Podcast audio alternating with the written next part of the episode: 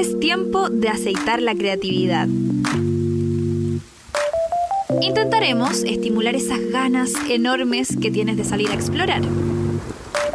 Hoy repasaremos grandes aventuras en bicicleta. ¿Estás listo? Prepárate a iniciar el viaje junto a Gravel Chile. Bienvenido nuevamente a otro capítulo más del podcast de Gravel Chile. Hoy con un capítulo distinto a los demás, ya que es un capítulo que está enfocado 100% a las viajeras, a todas las chicas que están viajando, que van a viajar o que tienen muchas ganas de viajar o que aún ni siquiera tienen ganas y se van a motivar escuchando esto. El día de hoy, los anfitriones nos hemos transformado en Mariana y Constanza. Hola. ¿Cómo están, chicas? Bien, muy emocionada aquí de estar participando. Hola a todos los que están escuchando. Excelente. Quiero contarle a todos los que nos están escuchando que nuestra invitada será entrevistada por la Connie y por la Mari. Y este capítulo será 100% dedicado para ellas. Desde Argentina tenemos el agrado de presentar a Nati Bainotti. ¿Cómo estás, Nati? Hola, ¿cómo están todos? ¿Cómo están ustedes? Felices de tenerte acá. Yo feliz de estar acá compartiendo y conversando un rato.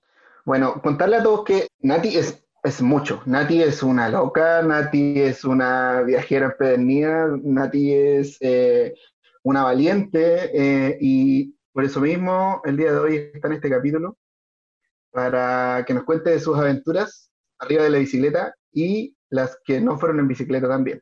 ¡Qué presentación! Te la mereces, te la mereces. bueno, vamos a ver, ojalá tengo muchas ganas de, conversar con ustedes y bueno, compartir un rato todo esto que tanto nos gusta, ¿no? Que es eh, la bici, eh, los viajes, la naturaleza, así que feliz de, feliz de estar acá y poder charlar con ustedes. Bueno, entonces nos vamos a tomar el mando del podcast y vamos a empezar con las preguntas. Eh, Nati, primero pensando en las personas que no te conocen, nos gustaría que nos pudieras contar un poco sobre ti, que nos cuentes quién eres, eh, cuáles son tus experiencias de viaje durante este último tiempo, porque nosotros ya sabemos que llevas hartos años viajando, así que nos gustaría que le puedas contar al resto de las personas. ¿Quién soy? Em, básicamente soy una persona que ama viajar y ama escribir y, compartir lo que ve y lo que siente y lo que piensa en, esos viajes. Y, en la vida en movimiento, ¿no? Yo creo, y yo siento que, siento que me gusta más pensar que vivo en movimiento a que vivo de viaje. Sinceramente no, no siento que viva de viaje eh, pero sí siento que vivo en, movimiento porque no, no vivo, no tengo una casa o un hogar fijo, no al que siempre vuelvo y del cual siempre parto. Eh, entonces, nada, creo que, creo que eso es lo que mejor podría llegar a definirme, ¿no? Una persona, una chica que le gusta mucho viajar, conocer, estar en contacto con la naturaleza, compartir con otras personas, entender cómo, cómo viven otros en otras partes del mundo así sea esa otra parte del mundo a 20 o 30 kilómetros de mi casa o de la ciudad, que acabo de decir que no siento que tengo un lugar donde sea mi casa, pero Rafael es como el lugar al que siempre vuelvo, eh, porque es donde está mi familia y, y que le encanta compartir eso, ¿no? Me encanta compartir con otros y lo que me va sucediendo, porque porque creo que también es una forma de hacer circular la energía, así como a mí me gusta leer lo que otros viven y lo que otros piensan, creo que es una forma de nutrirnos entre todos y de ir generando como ese, ese efecto dominó en el que nos vamos contagiando uno a otro y vamos amplificando las cosas, ¿no? Sobre todo las cosas buenas, que es lo que está bueno, o lo más lindo creo, que se contagie y se comparta eso. Buenísimo, Nati. Oye, y cuéntanos, eh, ¿hace cuánto que, viajas en bici y qué, te motivó a salir a viajar en bici?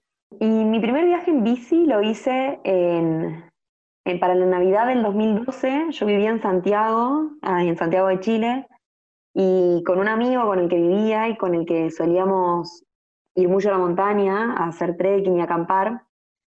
Eh, dijimos hacer un viaje en bicicleta que para mí era como lo mismo que irme de trekking, pero en bici. Y era, nuestro primer, era el primer viaje de los dos y, y fueron cinco días, fue un viaje súper cortito. Y después de ese viaje, los dos, ¿no? Quedamos alucinados, eh, lo diferente. Yo para ese entonces, yo ya hacía varios años que, que había empezado a viajar de mochilera. Eh, y, ese viaje fue muy distinto porque, porque la bici te conecta con, creo que cualquier persona que, que use la bicicleta para moverse puede notar lo distinto que es la bici a otro medio de transporte, ¿no? Cómo te conecta con, con lo que te rodea, con, con, el clima, con la naturaleza o con, o con el paisaje urbano, si uno pedalea mucho por la ciudad.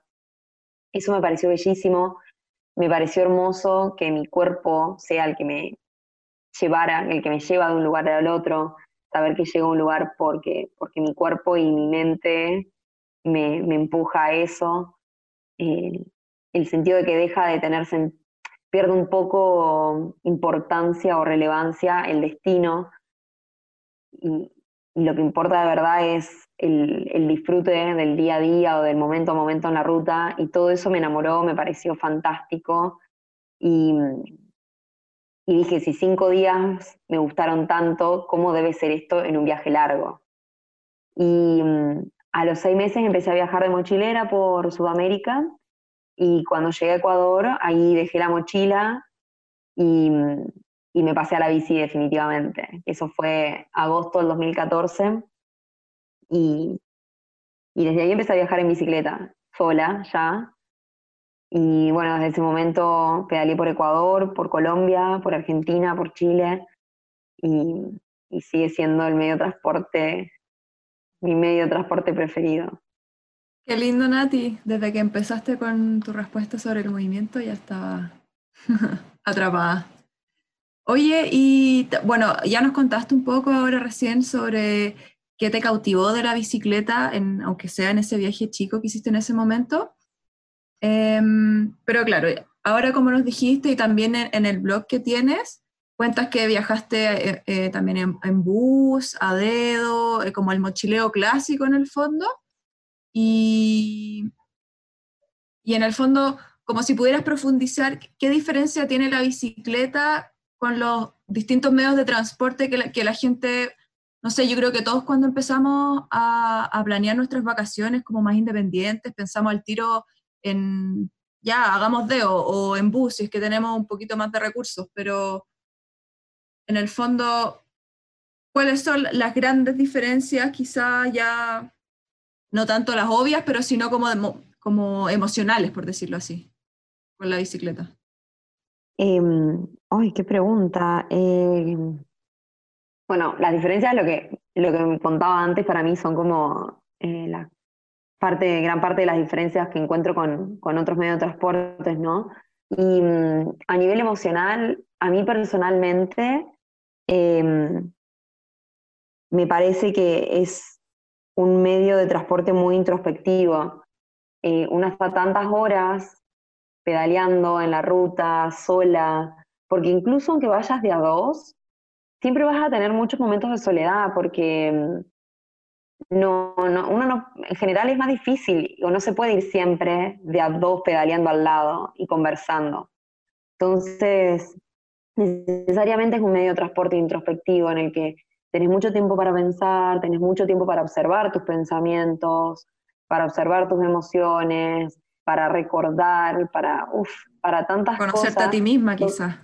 Claro, entonces, o el mismo, yo me, me gusta mucho antes no lo hacía, como que todo el tiempo que pedaleé por Ecuador, por Colombia, no lo, hice, pero desde el último año eh, aprovechaba, se, aprovechaba, o me gustaba a veces, eh, mientras pedaleaba, escuchar podcasts, y eso me mm, ha sido una gran fuente de creatividad también, porque el estar nutriéndome de ideas de otras personas, también sumado al movimiento, ¿no? Es como una meditación, no, no, no, no quiero decir meditación porque la meditación no pasa por estar pensando en realidad ni reflexionando, es totalmente distinto meditar, pero mm, es como que uno entra en un flujo de, como, mm, como que sí, es como un flow, ¿no? Como un estado de flow en el que, en el que uno se va transportando y, y por ahí pierde, como que se, para mí hay como un, como que hay un, se me echa un poco, que a veces estás muy atento a lo que sucede o muy atenta a lo que sucede afuera y, y, para mí eso es precioso, cómo te conecta y, podés, y empezás a reparar en, en, en, los aromas, en los colores de los árboles, en cómo la, el sol te pega en la piel. Entonces te hace muy consciente de, te hace muy consciente de, todos esos detalles, pero a la vez también tal vez como que la mente empieza a entrar en un estado en el que se va sucediendo sola, ¿no? Y, empieza a haber un flujo de pensamientos que, te lleva a lugares que, que, decís de repente, ¡uh, wow! Claro, y, se empiezan a conectar ideas. A mí eso me parece, me gusta mucho. De hecho, también lo encuentro cuando corro, cuando camino, y, creo que es algo que como que el movimiento lo estimula, ¿no? Para, no sé, yo sí sé que estoy media como turbada con los pensamientos, salgo a correr o salgo a pedalear y sé que se me van a despejar las ideas. Entonces, a nivel emocional, siento que mm, eso, que es un medio de transporte muy introspectivo, que a la vez trabaja mucho la resiliencia, porque no todos los días son bellos, no todos los días son esplendorosos. No siempre sale lo que planeas también. No, para nada. Y te tocan días, si te toca el viento en contra, si te empieza a doler la panza, si te llueve, si te sentís mal, si se te rompe la, se te pasa algo en la bicicleta. Entonces, estás muy expuesta, ¿no? Tenés tu cuerpo o muy expuesto, tenés, eh, al final tu cuerpo es la primera, como la, la, la, barrera con todo eso, y tu mente también, ¿no?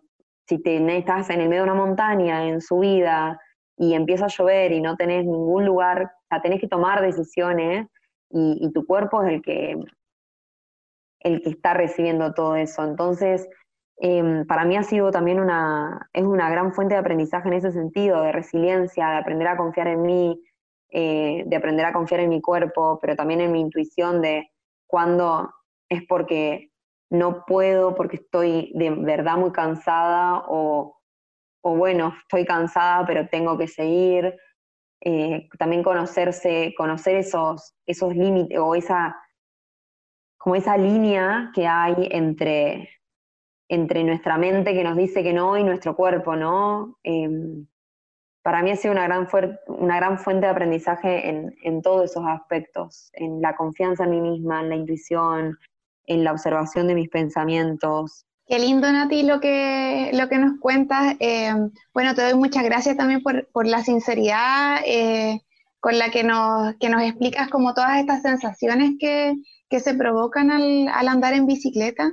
Y uniéndolo a lo mismo, quizás hay muchas mujeres en estos momentos que nos están escuchando y se sienten como identificadas con tu relato o les gustaría poder eh, experimentar lo que, todo esto que tú nos, que tú nos señalas. Entonces, me gustaría que nos contaras como desde, desde lo básico, quizás para poder motivar a, otras mujeres que, quizás están empezando o que no se han atrevido todavía a empezar a andar en bici y a viajar en bici.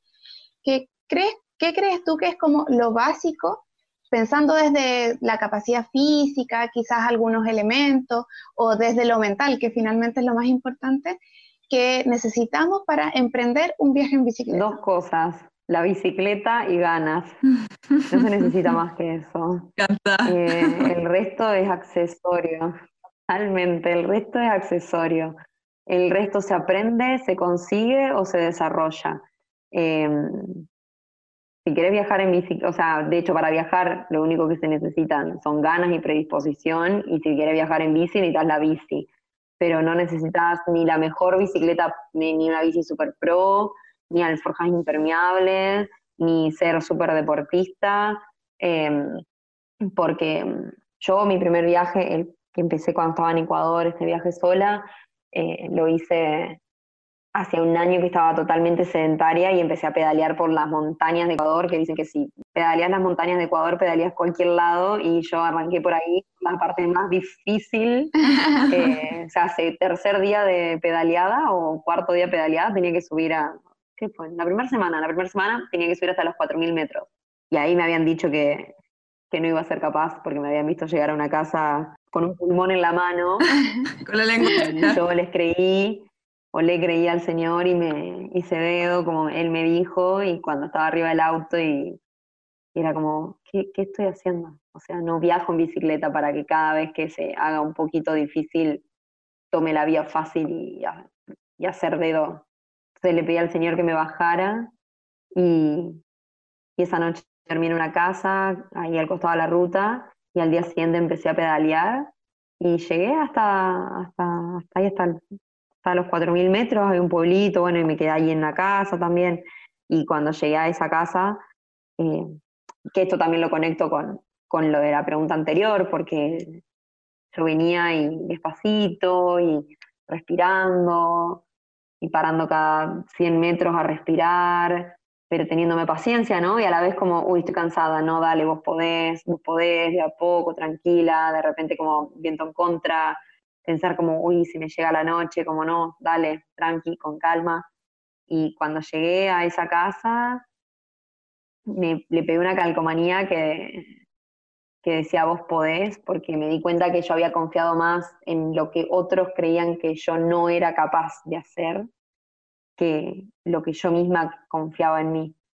Entonces, mm, como que ese para mí fue uno de los primeros grandes aprendizajes de la bici, ¿no? Confiar en otros, sobre todo en, en la hospitalidad de otros, en la hospitalidad y las ganas de, de recibir que, que tienen mucha gente, pero, pero confiar antes que nada en mi capacidad para, para hacer lo que quiera o lo que me proponga. Y después respecto a lo material, o sea, yo mi primer viaje este que, que hice por el sur de Chile cuando vivía en Santiago, lo hice con una bici prestada, con alforjas prestadas, pero también he, he viajado con mochilas atadas a las parrillas, eh, he viajado con carpa de supermercado, entonces creo que um, puedes tener la mejor bicicleta y si no tenés digamos, si todo el tiempo te estás boicoteando y creyendo que no sos capaz, y decís, no, yo no puedo subir esto, o no, esta cuesta es demasiado para mí, no, por más buena que sea la bicicleta, de nada sirve si tu cabeza no tiene ganas de pedalear, digamos.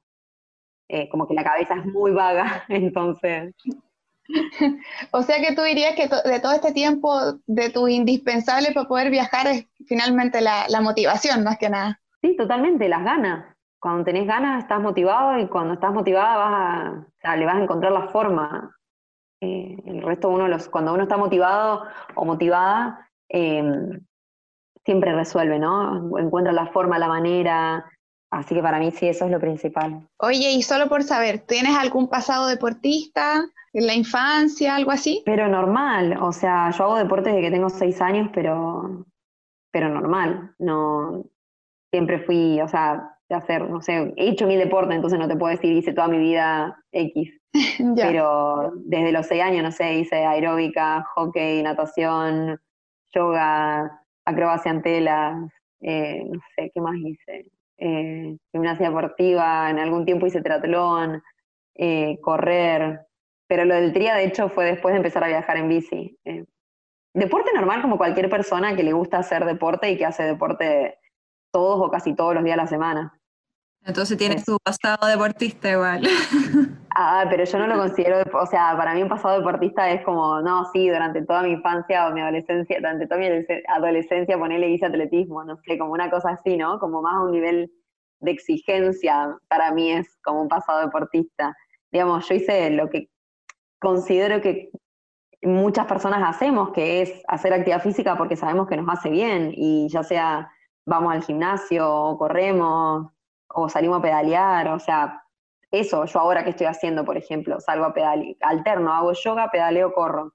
Y hago lo que tengo ganas de hacer cada día, en general. Entonces, ni siquiera es que ahora estoy teniendo una disciplina, pero, pero como les digo, o sea, yo empecé a viajar en bicicleta sin, cuando empecé a viajar por Ecuador, hacía un año que no hacía nada, pero literal que no hacía nada.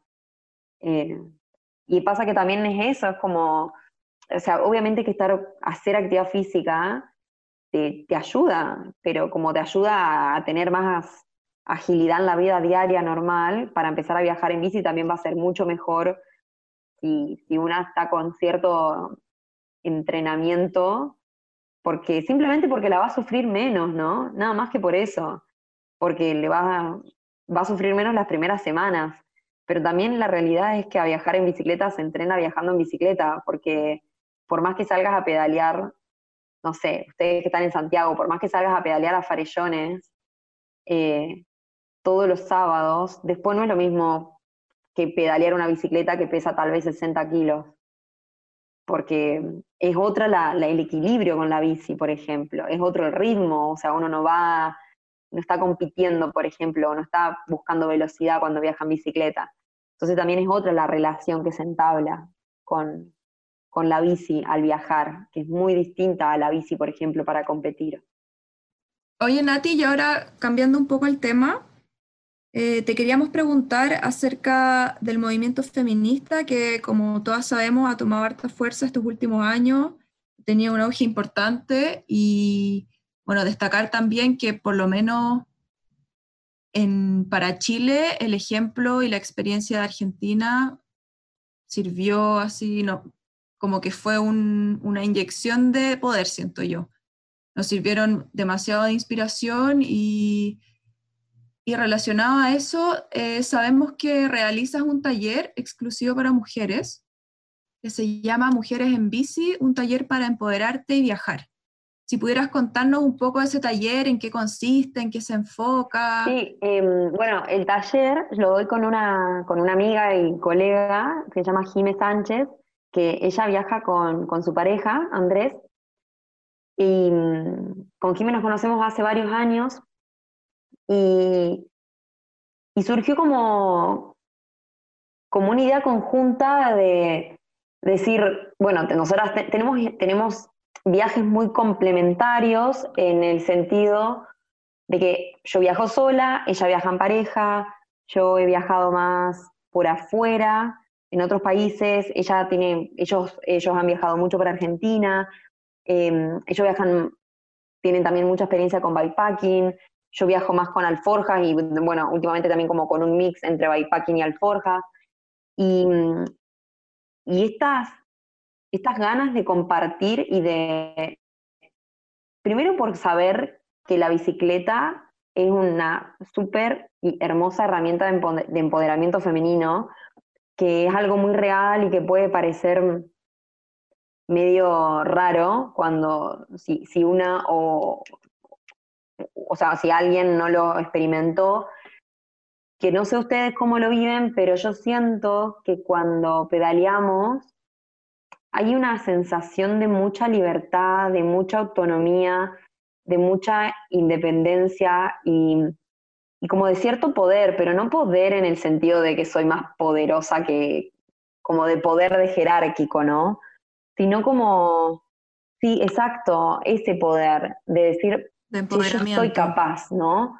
Como yo soy de capaz, como lo que un poco lo que les contaba antes, como yo soy capaz de hacer esto. A mí me escriben muchas veces chicas como empecé a pedalear como tímidamente y ahora estoy haciendo, estoy yendo todos los días al trabajo o estoy haciendo 50 kilómetros y no lo puedo creer. O sea, al fin de semana y como dicen, hago 50 kilómetros y no lo puedo creer. Entonces como con esta sensación de esta energía que uno siente y, y darte cuenta de que sos capaz y que que no sé, te, te da una energía, una vitalidad. Entonces queríamos compartirlo porque la verdad que muchas mujeres nos escriben con ganas de viajar y sabemos, también este fue un gran puntapié, el saber que si bien tanto hombres como mujeres tenemos miedos antes de, viajar por primera vez en bici, las mujeres tenemos todo otro, otro plus de miedos, porque se nos ha inculcado toda la vida que, que no somos buenas para la mecánica, por ejemplo, que siempre tenemos el miedo extra de si estamos solas, como no, que siempre nos quieren hacer ver que estamos solas, lo cual solas no significa solas realmente, sino sin un hombre. Eh, el miedo a que, obviamente, a que nos violen, a que nos acosen, a que abusen, a cualquier miedo más relacionado al miedo físico. El miedo solamente por ser mujer. Exactamente, el, el miedo puramente por ser mujer. Entonces, como con un poco con todo esto y sabiendo que nosotras habíamos enfrentado muchos miedos antes de viajar en bicicleta. Quisimos hacer, un mujer, un, quisimos hacer un taller solo para mujeres por esto mismo, porque sabemos que como mujeres tenemos muchos más miedos y porque nos dimos cuenta de, creo que en parte, y esto no es por decir que los hombres, no, quiero que suene que, aquí no, porque los hombres no, no, no se abren, no son sensibles, pero creo que las mujeres y sobre todo el último tiempo nos hemos dado mucho más espacio para conectar entre nosotras y somos mucho más abiertas a compartir lo que nos pasa y a, abrirnos, a mostrar la sensibilidad.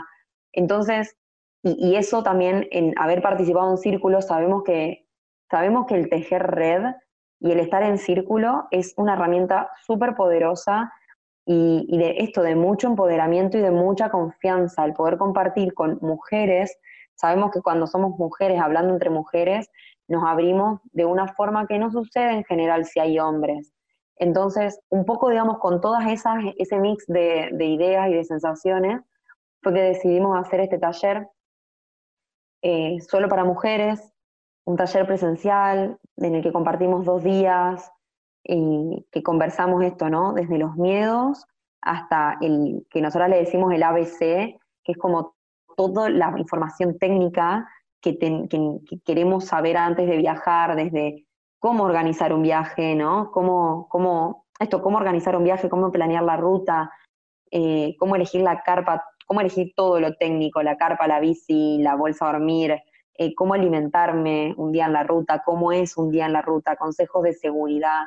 Y también lo mezclamos con, con una parte de escritura, porque ambas escribimos, entonces con esta idea también de, registrar el viaje, y una parte de práctica en la que las chicas pueden, pueden probar las bicicletas con carga real, que eso también es súper súper lindo para ellas porque, porque les ayuda un montón a quitarse este miedo de decir, che, y si la bici es muy pesada y después no puedo pedalearla, no, no la, no la aguanto, entonces las dos ediciones que hemos hecho han sido hermosas en ese sentido porque se, genera, se generan grupos súper lindos, las chicas salen súper fortalecidas, muchas ya han viajado y, es una experiencia hermosa para nosotras. Después empezamos a hacerlos también online para hombres y mujeres porque muchos hombres nos pidieron también el taller. Es un poco, es distinto el formato, claro, porque es online y todo, pero, pero el taller para, el taller de mujeres en bici eh, es hay una energía y circula una energía increíble, hermosa. Es, muy enriquecedor para ellas y para nosotras. Para mí ha sido también un, ha sido un proceso y han sido instancias hermosas. Qué lindo, Nati. Me encantaría que pudieras alguna vez hacer el, taller acá al otro lado de la cordillera. Sería, sería muy enriquecedor. tienes dos alumnas aseguradas. Es que saben que, en realidad era nuestra idea, porque nos han escrito muchas chicas de, Chile, o sea, tanto, yo creo que, o sea, yo tengo mucho público de Chile, mucha, bueno, mucho público, pero mucha gente que me sigue es de Chile, y, de hecho en la última edición viajó una chica de, viajó una, chila, una chica de Valparaíso al taller. Eh, ¿Argentina? Sí, sí, sí, viajó desde, ah, Valparaíso. No, y también viajó una chica de Uruguay, eh, viajaron chicas de todas partes de, Argentina también al taller. Y, teníamos muchas ganas, sí, de hacerlo en Chile, por esto, porque nos han escrito muchas chicas allá. Sería, oye, a mí me encantaría, además para mí Chile es como mi segundo hogar, entonces amaría poder hacerlo allá. Qué rico, solo nos separa una cordillera además. Oye, Nati. Y, la cuarentena. y el COVID. Eh, Nati, bueno, dentro de las cosas que mencionabas, que bueno, se se repite harto entre las mujeres es, em, bueno, los miedos extra que tenemos simplemente por, ser mujer y en las muchas veces desventajas que nos encontramos frente em, a situaciones que no deberían ser. Eh, tú has estado en, has viajado por varios países y que incluso sé que has estado en otros continentes. Eh, me gustaría que nos pudieras comentar si es que tú has encontrado diferencias eh, puede ser por, por, qué tan avanzado está el feminismo en otros países o al contrario, qué tan, tanto machismo hay en algunos lugares. ¿Qué tantas diferencias puedes encontrar en cómo se trata, cómo se trata a las mujeres que viajan solas?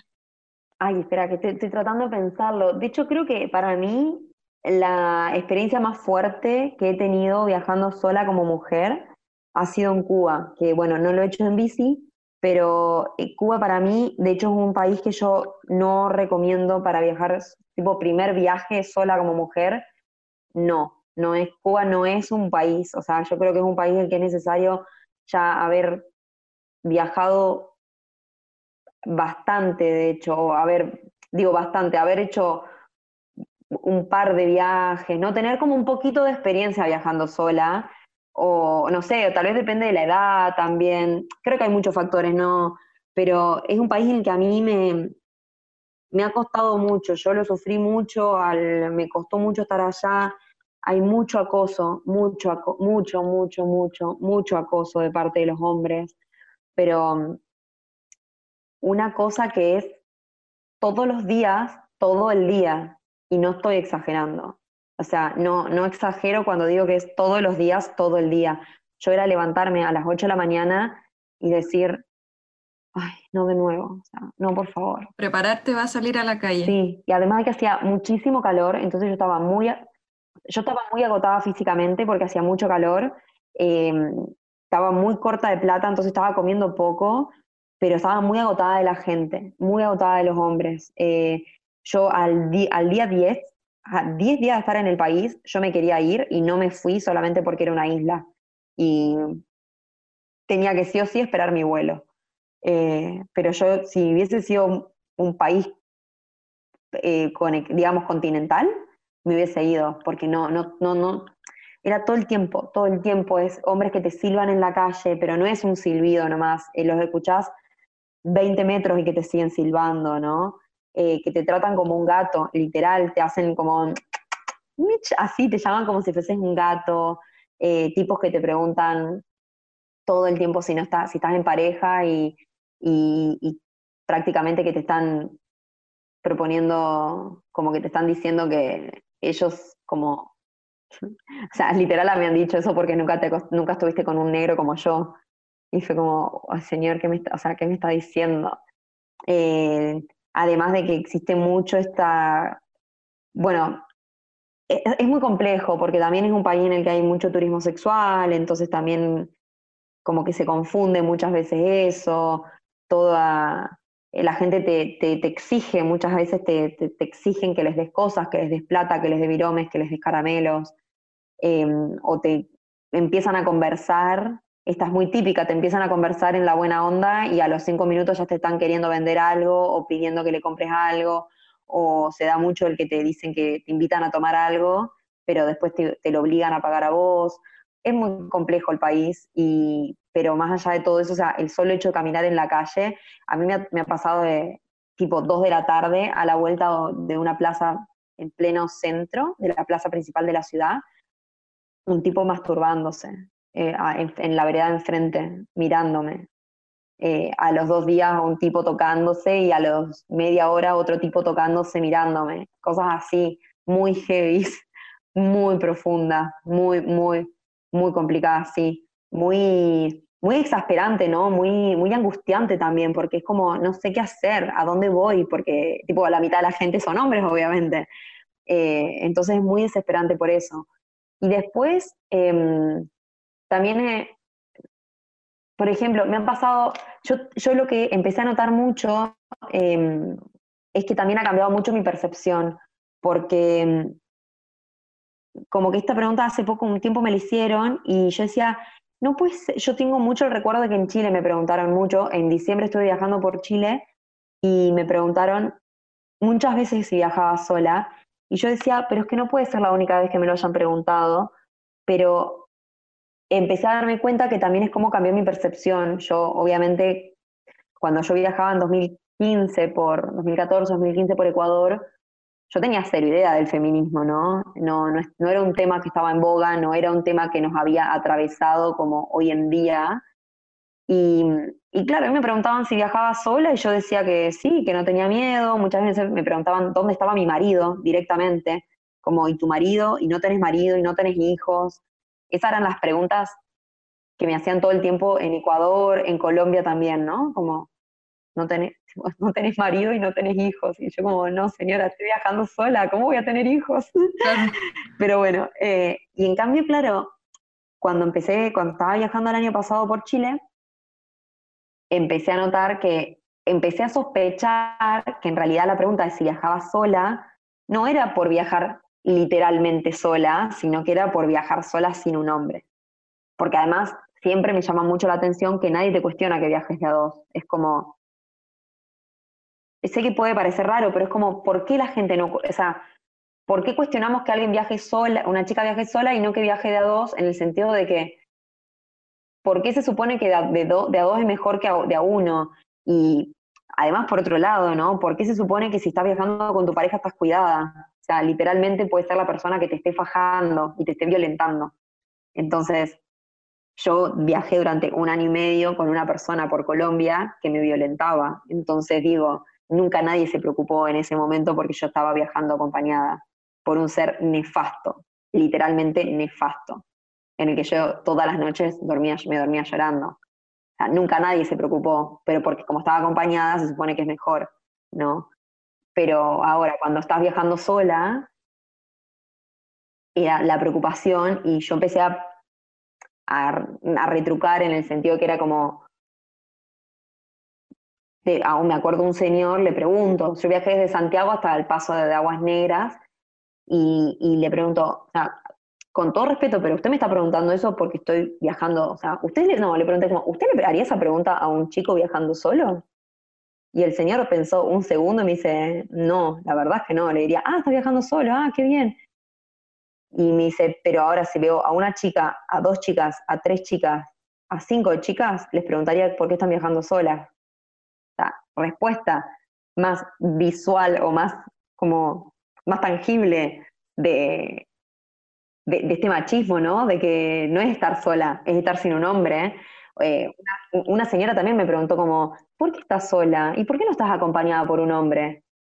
Tipo, ¿por qué? Además de que partamos del hecho de que para mí preguntar por qué estás viajando sola es una pregunta que es como, no entiendo qué, respuesta busca la gente, porque es como preguntarle a una persona por qué no está en pareja.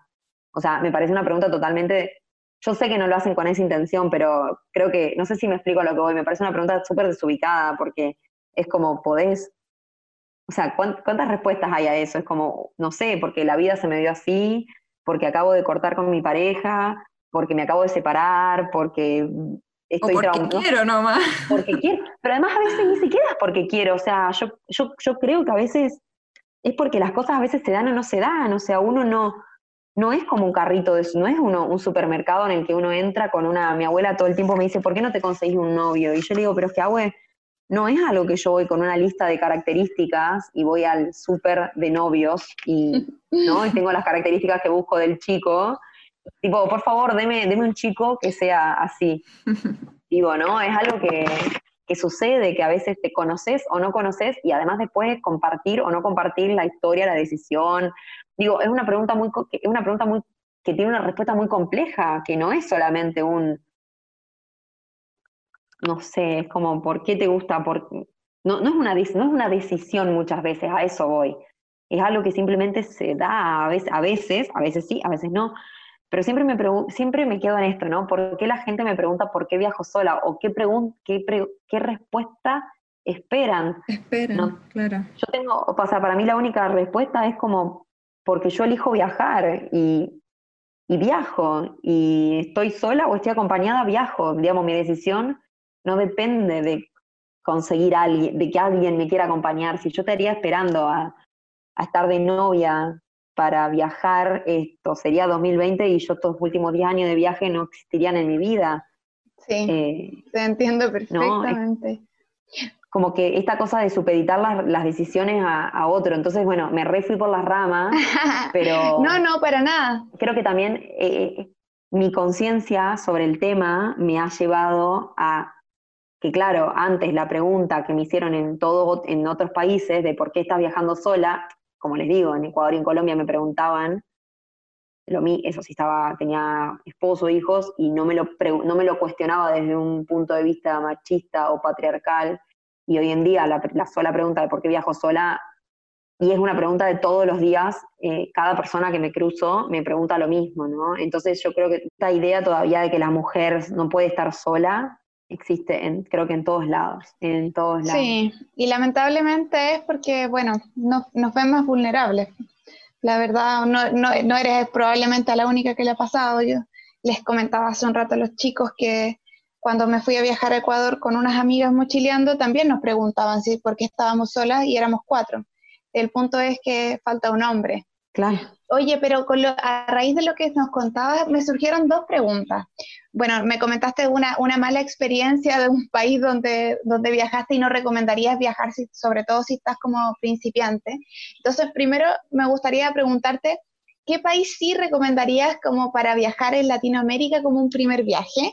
Y aprovecho de hacerte otra pregunta más, que si tú crees que por ser mujer debamos tener alguna precaución extra para viajar, por ejemplo, andar con algún elemento de protección personal, un gas pimienta, alguna cosa, no sé si tú usas algo así. Em, en primer lugar, lo de Cuba no es que no sea un país que yo recomiendo, o sea, Cuba es un país precioso, es un país hermoso y yo creo que, y de hecho, a ver, he tenido experiencias muy lindas por fuera del circuito turístico, y no me refiero por fuera del circuito turístico, por fuera de La Habana y Varadero, porque yo ni siquiera fui a Varadero, Em, me refiero que igual, yo creo que eh, como que Cuba tiene como el, esto, Varadero o Los Cayos, que es donde va la gente a los All Inclusive, después tiene como un circuito mochilero, pero hay, hay otros pueblitos a los que no va nadie, o sea, yo he ido y no había un turista, y de hecho no hay casas para quedarse, no hay, no hay, no hay dónde poder alojarse, em,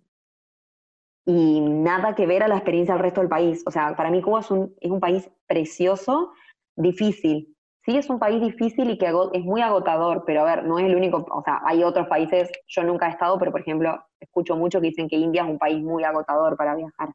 Entonces, eso sí, como dije, no lo recomendaría como tal vez como primer viaje para una mujer sola.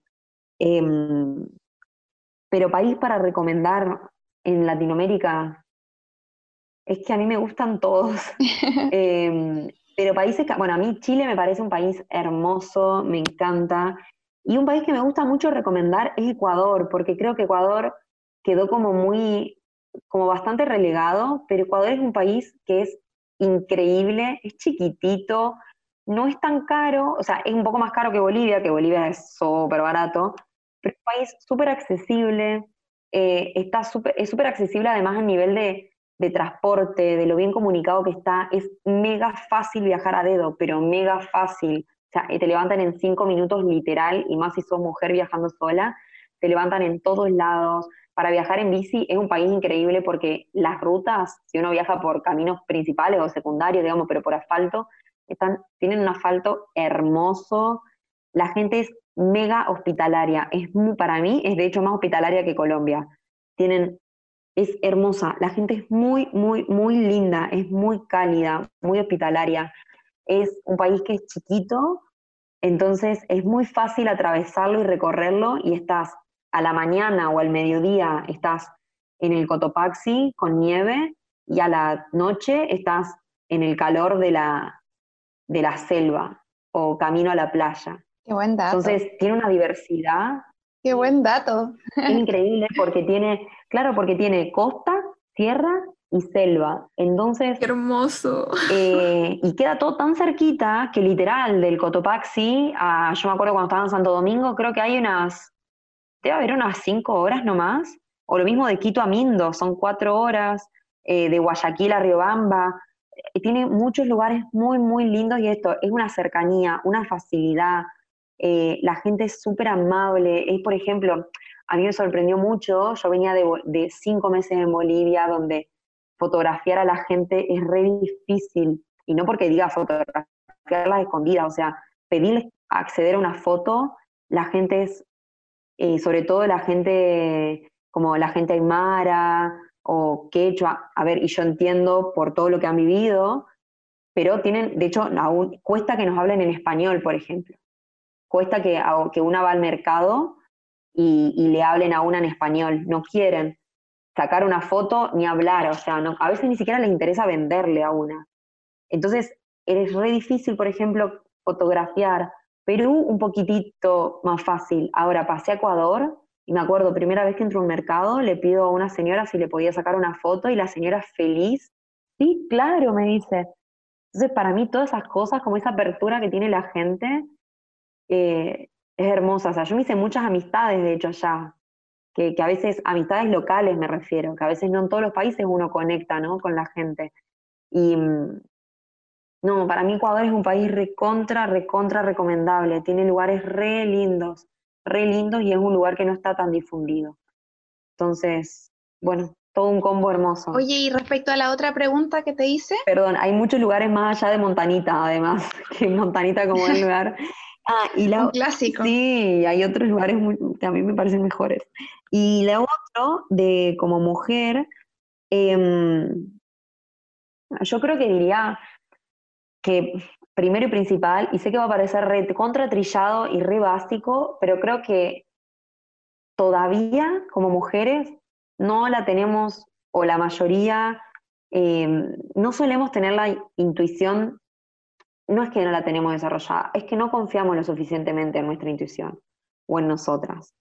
Eh, para mí eso es básico, o sea, yo por lo menos por experiencia me ha pasado muchas veces de sentir que algo no estaba bien y, este bichito, ¿no? De que no, no es para tanto, Natalia, no, no te hagas la idea, no seas exagerada, ¿no? Como que crecimos a lo largo de nuestra vida escuchando eso, de que nos dicen que somos una, no sé, que, somos una histérica, mm. que nos hacemos idea de las cosas, que somos unas locas.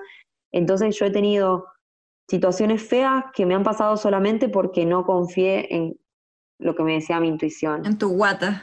Sí, sí, totalmente. Entonces para mí, antes que cualquier, no sé, gas pimienta, o sea, a ver, es que creo que además el gas pimienta tenés que saber poder reaccionar y tenerlo a mano, es como que tenés que estar siempre con el gas pimienta en la mano, más o menos. Em, claro. Entonces, qué sé yo, nunca está de más tener un gas pimienta. El otro día había tipo un desodorante, viste, todo en aerosol, una navaja. Yo he dormido en carpa con la navaja abajo de la, de la almohada, sí. Pero. Oh, pero también es como confiar en la. Confiar en la intuición. Y una cosa es que no sentir que, que viajar de cierta forma nos hace menos viajeras o que necesitemos como, como que para hacer viajar de verdad, no sé, por ejemplo, que para que bueno, que si para viajar, viajar, hay que acampar todas las noches sola.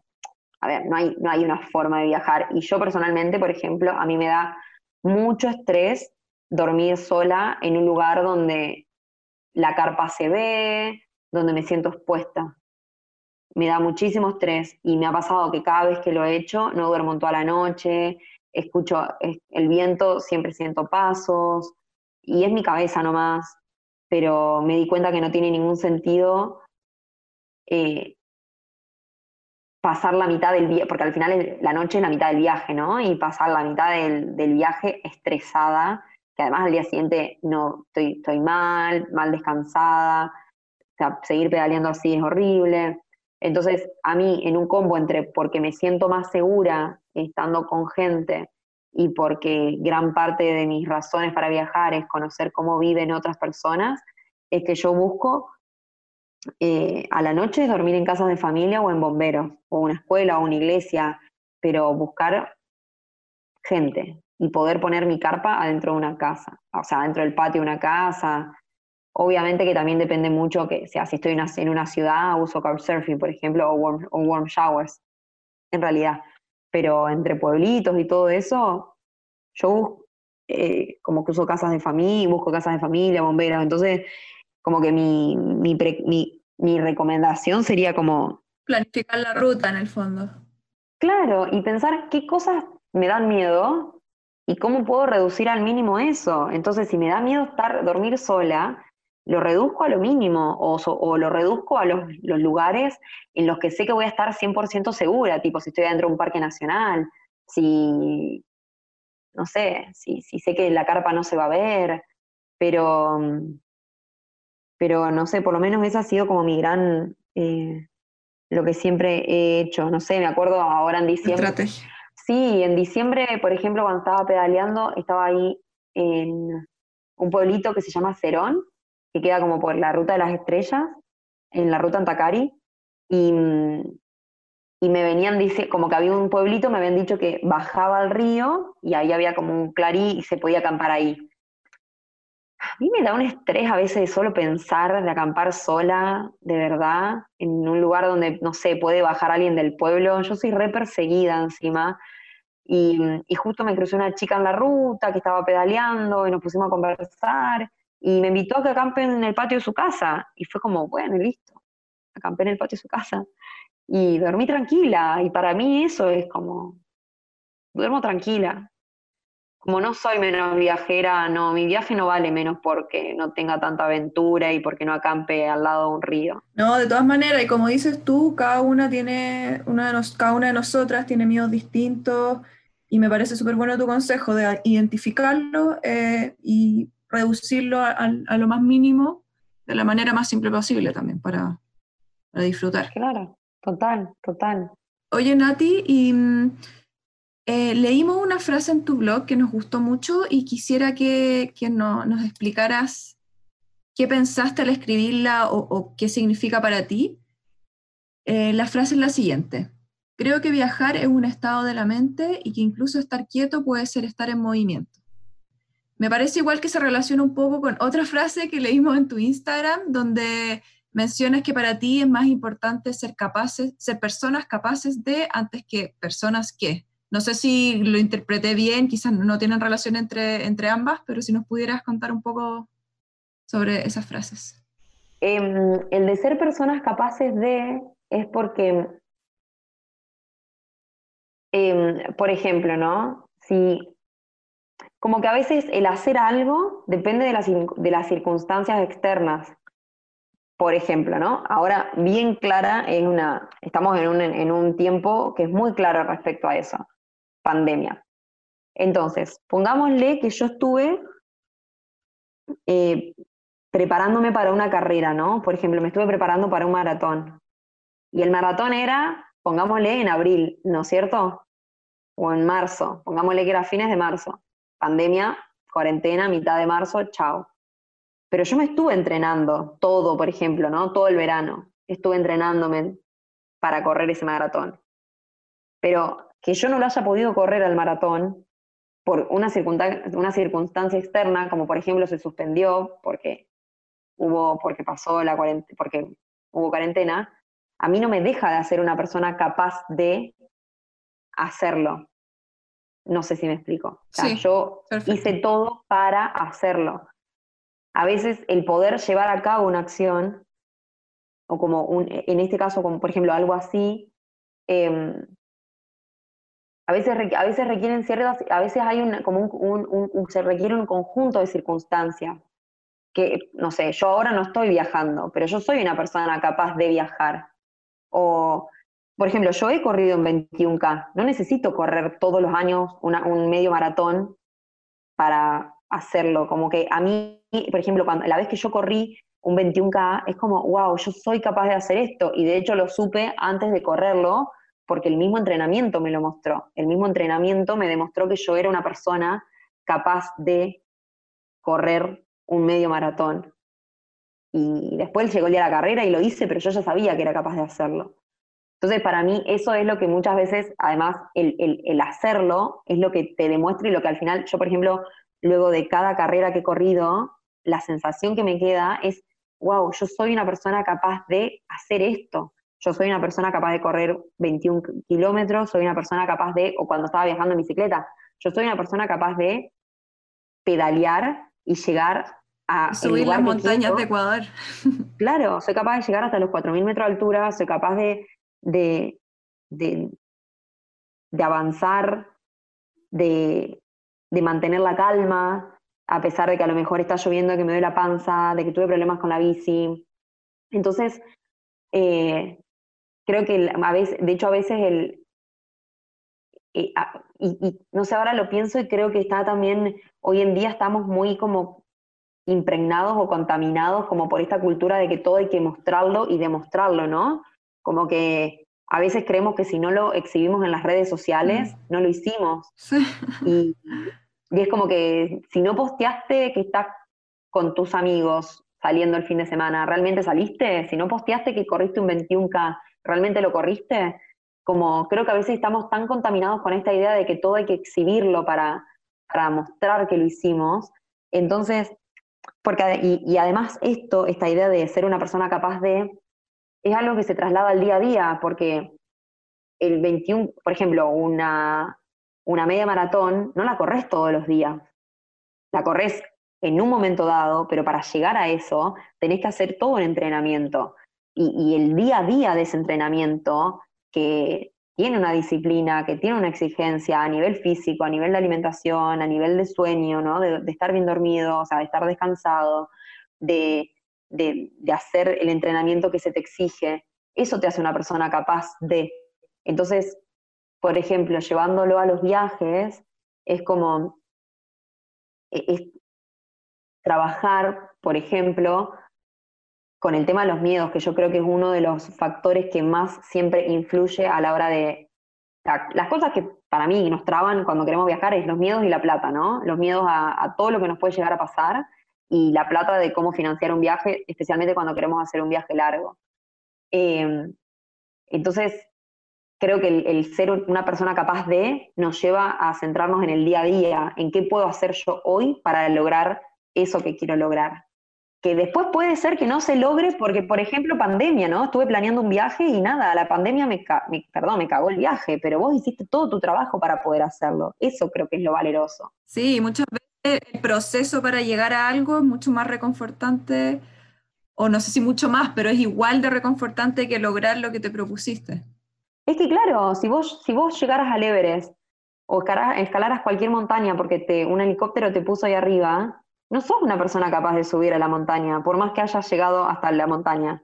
¿Me explico? Sí.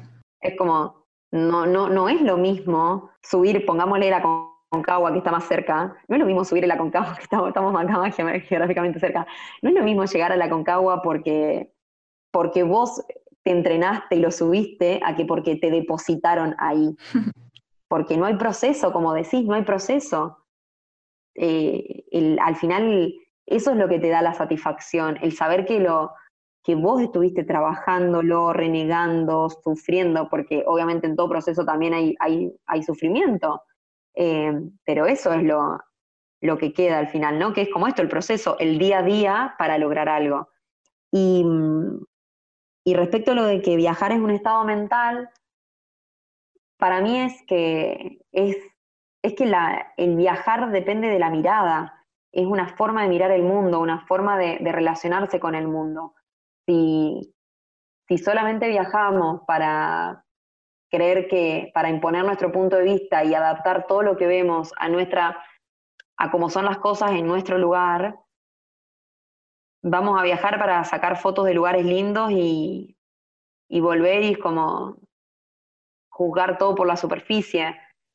Pero cuando viajamos, cuando viajar se transforma en un estado mental, también esa mirada la llevamos a, al día a día y no hace falta irnos muy lejos, ¿no? Porque también yo lo conecto con esta idea de que a veces la gente cree que para hacer un viaje tiene que irse mucho tiempo o muy lejos como si no te vas a Europa no es un viaje, y si no te vas un año, y si no te vas, tipo, querer irte de mochila, no, pero es que hay que irse lejos y sin fecha de vuelta. Y no, te podés ir un mes y a recorrer la provincia o, no sé, la región al lado de la tuya.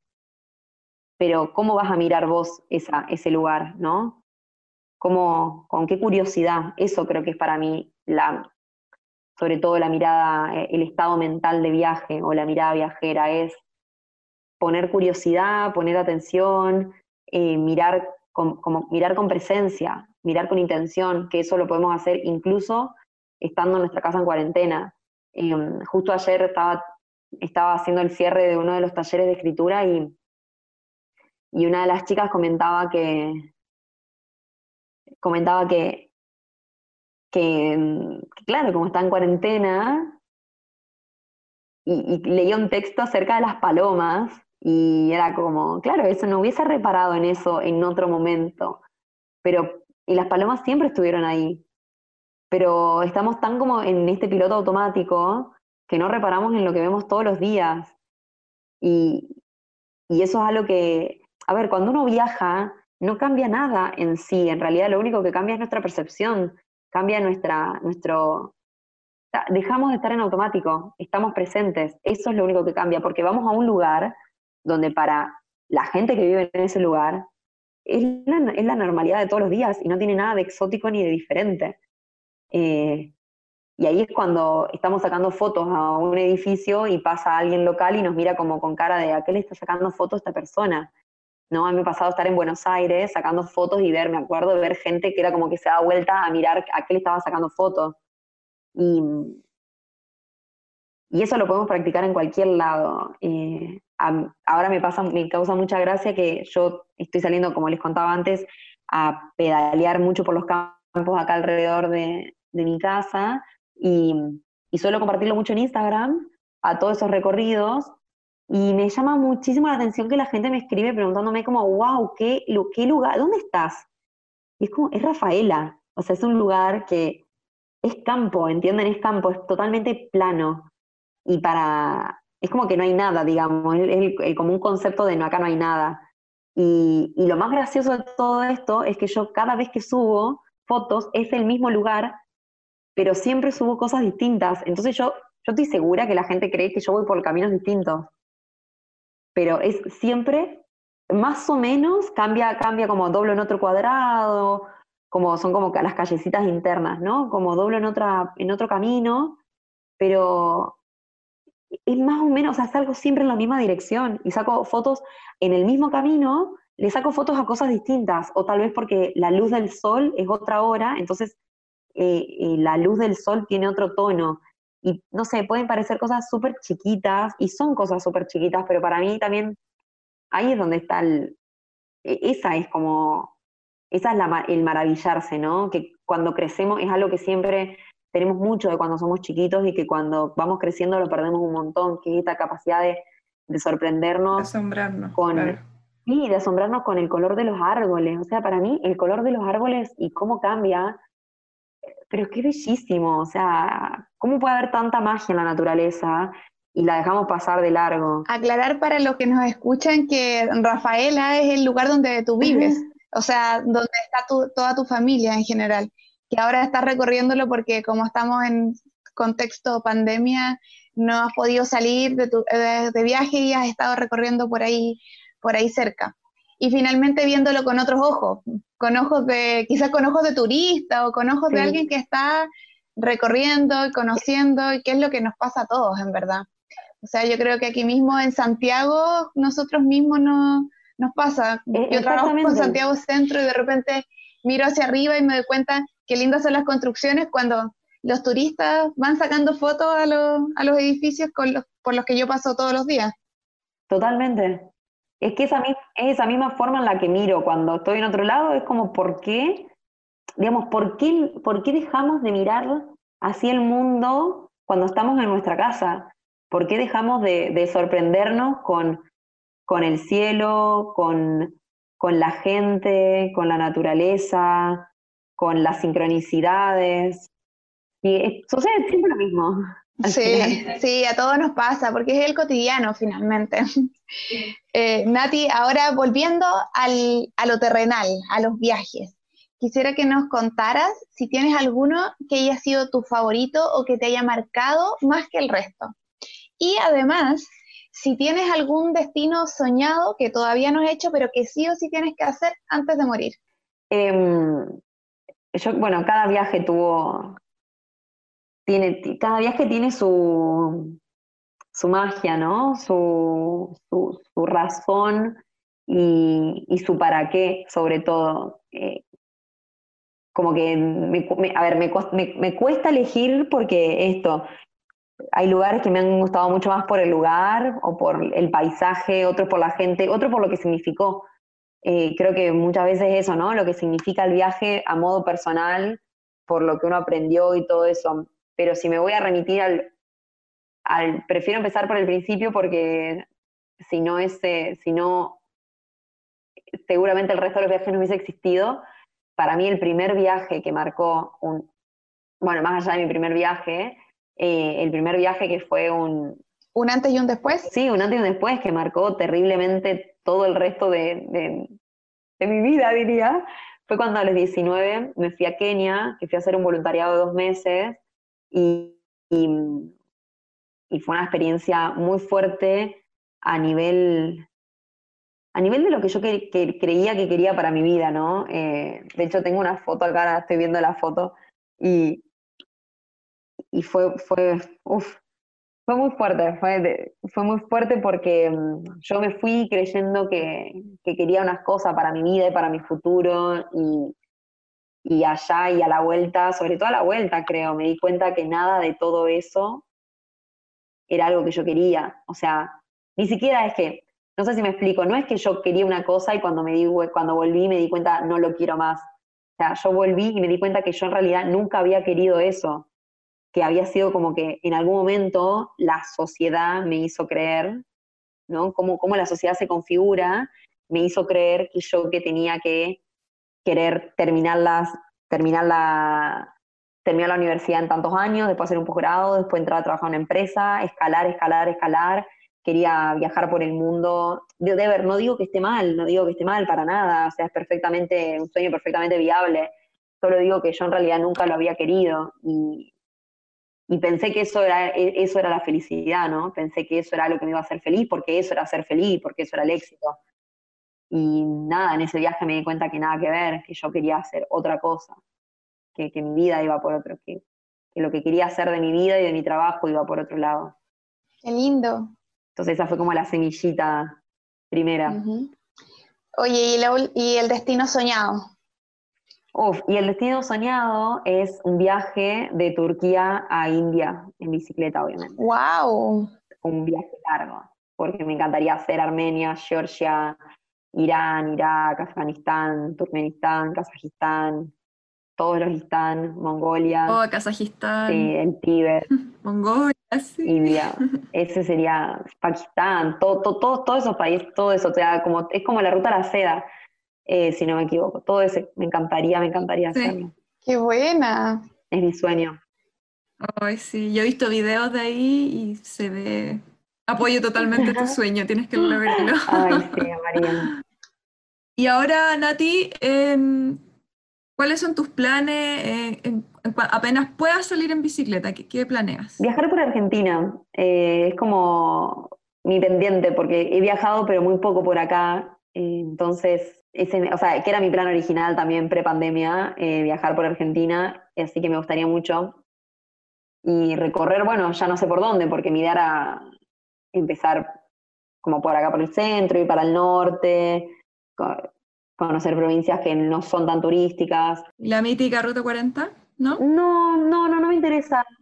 No, no, no, no me llama mucho la atención. Eh, prefería, tenía ganas de hacer Córdoba, eh, irme al sur de Buenos Aires, subir por Entre Ríos, Corrientes, Misiones, hacer Chaco, Formosa, que son dos provincias extremadamente pobres acá en Argentina, muy relegadas, muy que están muy no, figuran, digamos, no figuran en el sentido que no son, pero no son provincias turísticas y mm, están en el impenetrable Chaco, donde hay comunidades, eh, comunidades no, que no sé si indígenas es la palabra, pero eh, comunidades nativas, la verdad que no sé qué palabra usar y me da mucha vergüenza esto, pero mm, está, está el impenetrable Chaco, que es una zona muy pobre y y son esos lugares de los que todos hemos escuchado alguna vez de oído, pero nunca nadie va.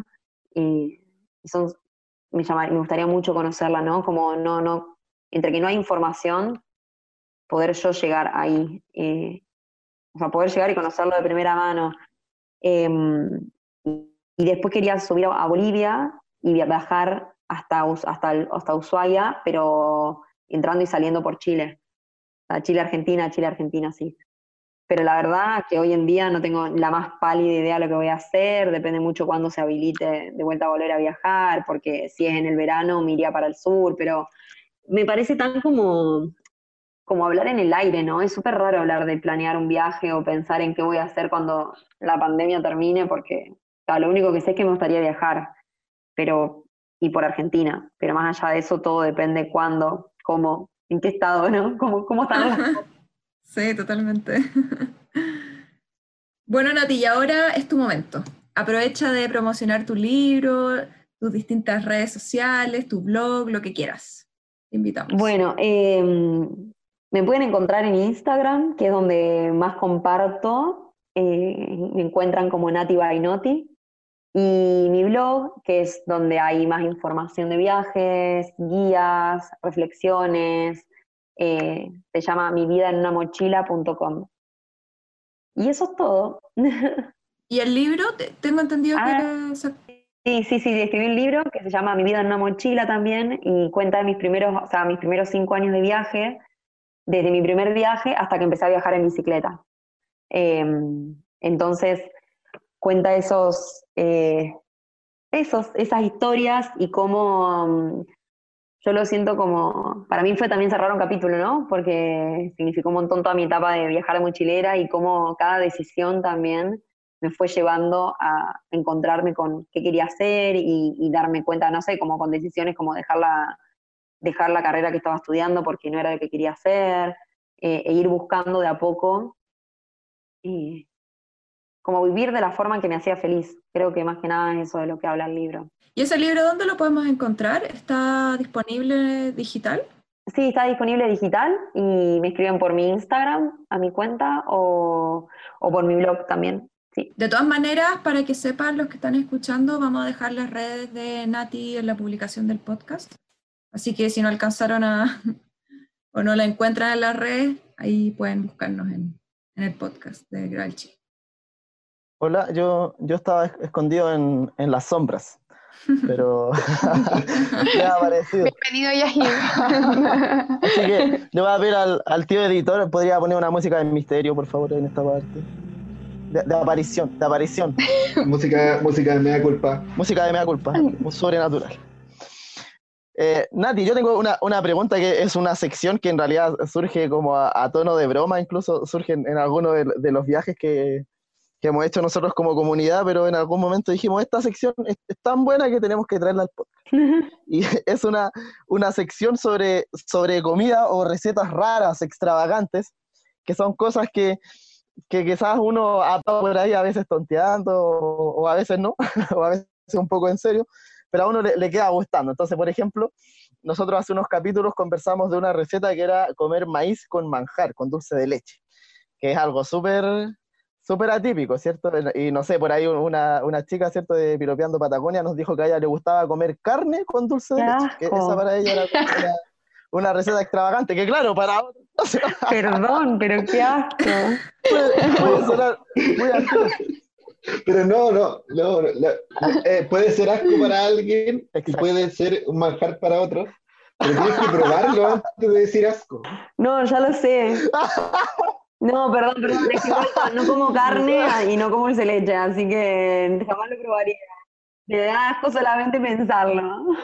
Bueno, pero Nati, queremos si tú tienes alguna receta extravagante que, que, tú te prepares en alguno de tus viajes, algo que, que, quizás para ti es normal, pero que para el resto de las personas salga de lo común. Ay, la verdad que no, no se me ocurre nada. Eh, me gusta mucho cocinar. Yo leí en tu blog una que me llamó la atención, debo decir.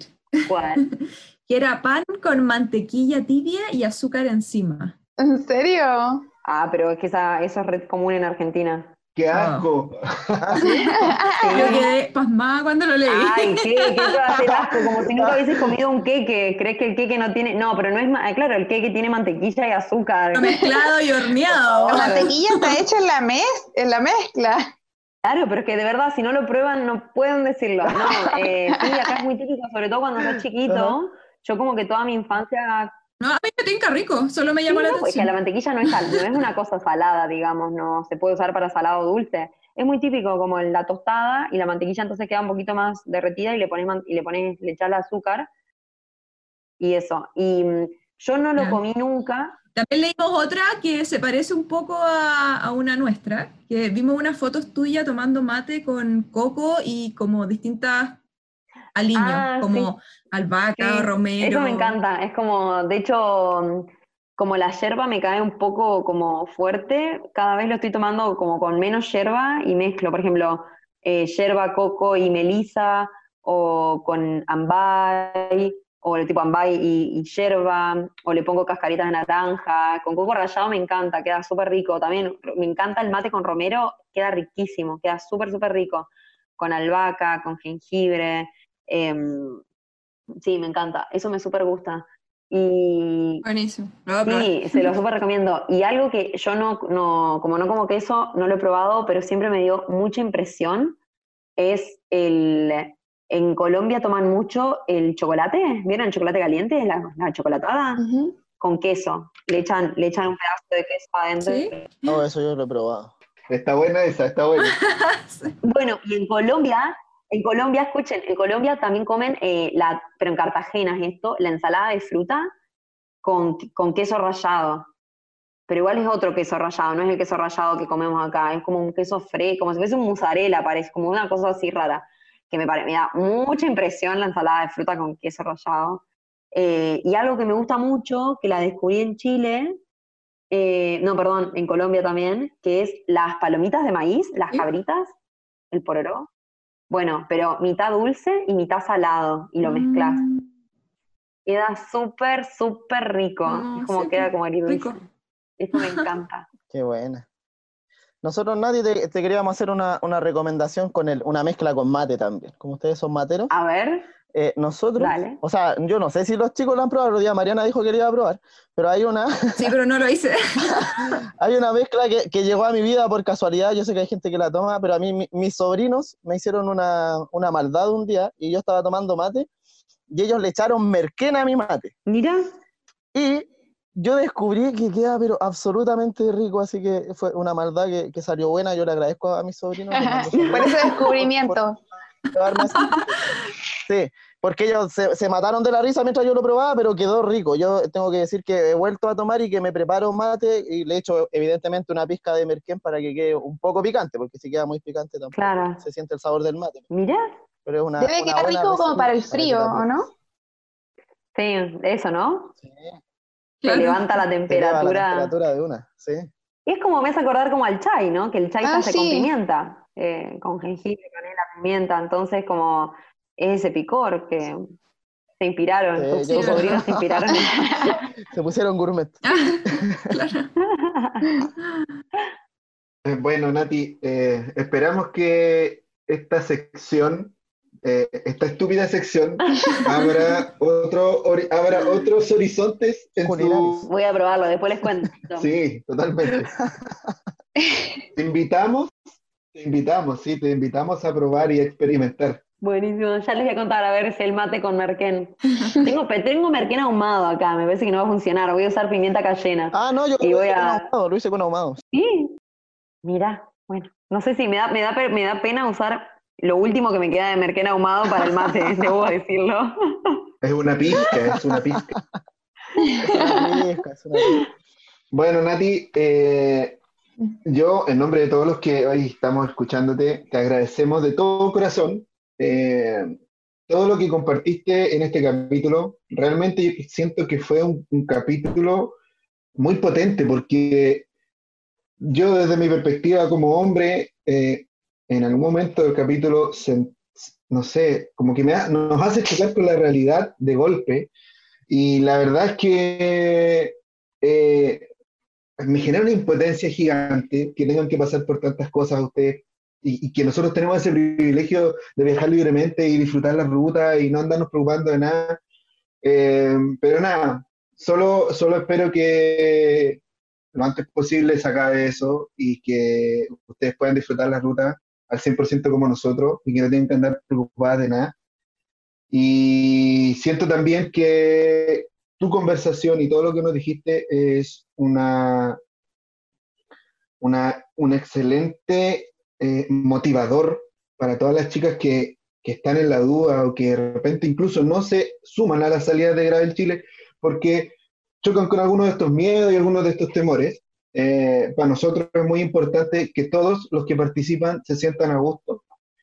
Y, nada, muchas gracias por, compartir tus experiencias también, contarnos de tus aventuras. Yo lo personal te estimo mucho y, y siempre tengo el privilegio de que cada conversación que tengo contigo eh, es tan agradable, es tan bacana, tío. De verdad te agradezco mucho por estar presente hoy. Y no quiero despedirme, solo quiero decir que esto es un, un punto suspensivo, porque te quiero escuchar nuevamente y quiero que nos acompañes en otro capítulo más. Yo feliz, eh, nada, les agradezco muchísimo. Siento que hablé un montón. Yo les dije que hablo y no me paran. Pero No, estuvo buenísimo. Bueno, espero, espero que, que nada, que los que estén del otro lado lo disfruten y que no les haya resultado como esta mina, qué manera de hablar y de irse por la rama.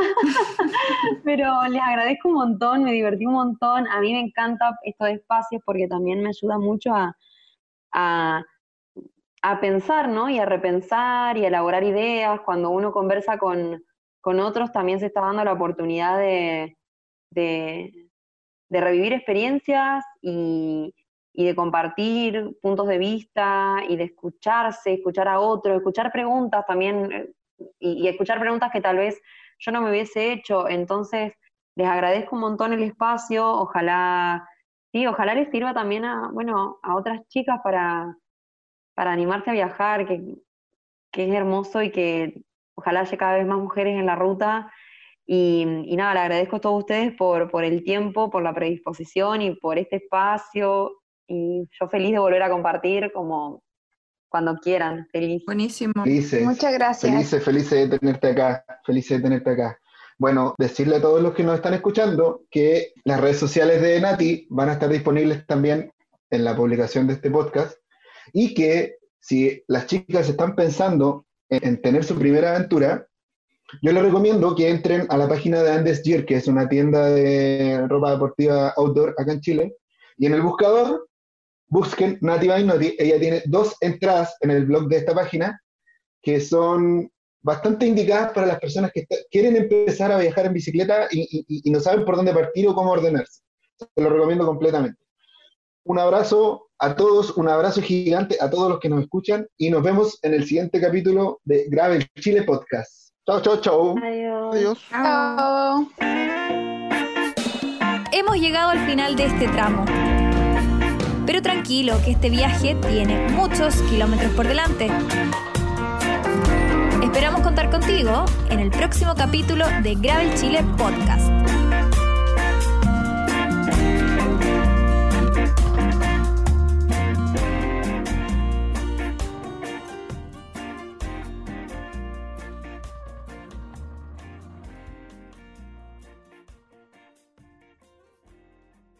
Oye, Danilo, no dejaste que la Connie le mandara un saludo a su hijo. Ay, perdón, no leí Pero eso. no lo quería hacer. Pero bueno, mira, hagamos algo, hagamos algo. ¿Se puede agregar? ¿Se puede agregar? No.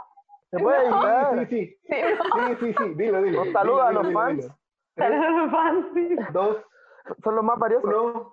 Bueno, yo quería mandar un saludo a todos mis fans. Eh, son dos, Juan, mi marido, y Diego, mi hijo. Muchas gracias por escucharme. No, yo, yo lo estaba inventando.